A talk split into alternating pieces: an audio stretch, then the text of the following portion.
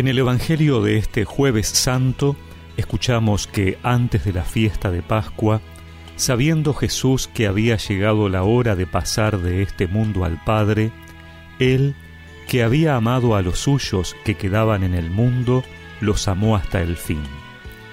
Durante la cena, cuando el demonio ya había inspirado a Judas Iscariote, hijo de Simón, el propósito de entregarlo, sabiendo Jesús que el Padre había puesto todo en sus manos y que a él había venido de Dios y volvía a Dios, se levantó de la mesa, se sacó el manto y tomando una toalla se la ató a la cintura. Luego echó agua en un recipiente y empezó a lavar los pies a los discípulos y a secárselos con la toalla que tenía en la cintura. Cuando se acercó a Simón Pedro, éste le dijo, ¿Tú, Señor, me vas a lavar los pies a mí? Jesús le respondió, No puedes comprender ahora lo que estoy haciendo, pero después lo comprenderás. No, le dijo Pedro, tú jamás me lavarás los pies a mí. Jesús le respondió, Si yo no te lavo, no podrás compartir mi suerte. Entonces, Señor, le dijo Simón Pedro, no solo los pies, sino también las manos y la cabeza.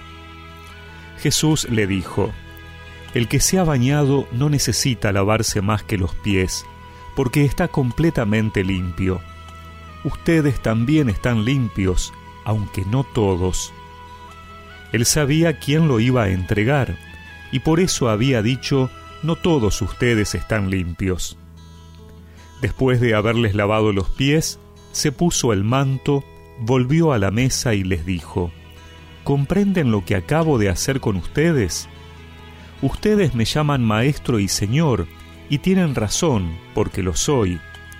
Si yo, que soy el señor y el maestro, les he lavado los pies, ustedes también deben lavarse los pies unos a otros.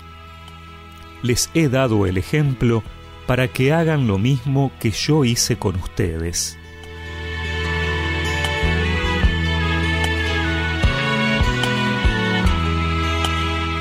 El lavado de los pies era un servicio que se hacía para mostrar acogida y hospitalidad. De ordinario lo hacía un esclavo, no judío, o una mujer, la esposa a su marido, los hijos al padre. Al ponerse Jesús, Dios entre los hombres, a los pies de sus discípulos, destruye la idea que se tenía de Dios. Dios no actúa como soberano celeste, sino como servidor del hombre.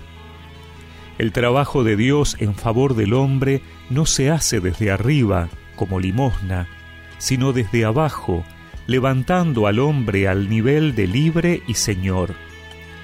En la sociedad que Jesús funda, son todos señores por ser todos servidores.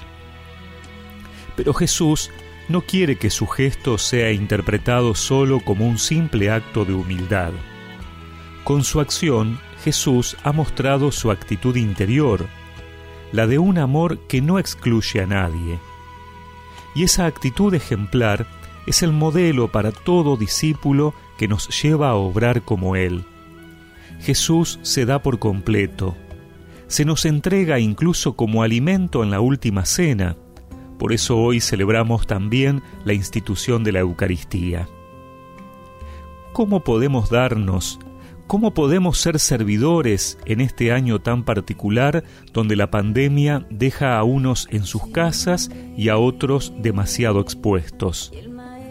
Seguramente que cada uno dispuesto a hacer lo que le corresponde con la actitud de Jesús, buscando el bien del otro, orando con más insistencia, haciendo presente a Jesús en medio del dolor y la tristeza, porque Él sigue hoy compartiendo con nosotros su mesa y buscando nuestra dignidad y libertad.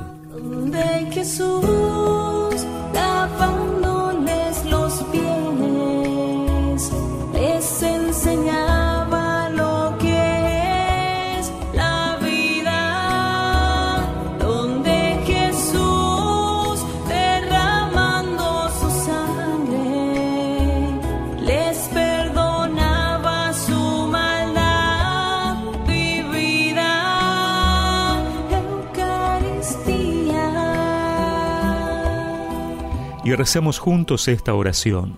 Señor, hazme crecer en el servicio desinteresado desde mis posibilidades, pero con una actitud interior movida por el amor a ti y a mis hermanos. Amén. Y que la bendición de Dios Todopoderoso, del Padre, del Hijo y del Espíritu Santo los acompañe siempre.